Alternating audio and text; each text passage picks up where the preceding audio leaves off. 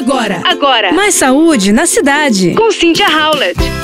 E atenção, gente, a Academia Nacional de Medicina da França alertou essa semana que lâmpadas de calor UV, que são utilizadas para aplicação de esmalte semipermanente, essas unhas de gel, tratamento estético que já é realizado há muito tempo, podem trazer riscos à saúde. Essa prática é investigada em conexão com casos de câncer de pele. O método usa verniz semipermanente, que dura de duas a três semanas sem lascar, e exige o uso combinado de lâmpada ultravioleta e diodo emissor de luz, a LED, para secar e consertar as unhas e as camadas de verniz. No entanto, a instituição alerta que essas lâmpadas emitem raios UV tipo A, UVA, penetram profundamente na pele e são conhecidos por promover o envelhecimento, mas principalmente o desenvolvimento de cânceres de pele.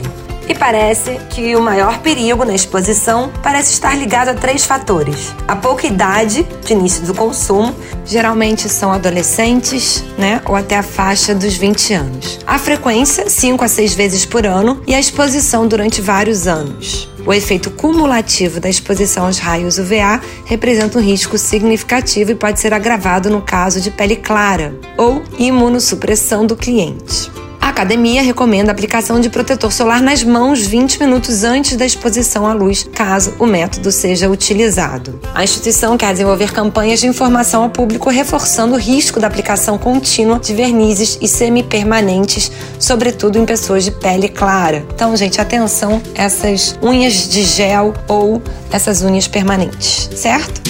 Você ouviu Mais saúde na cidade. Com Cynthia Howlett.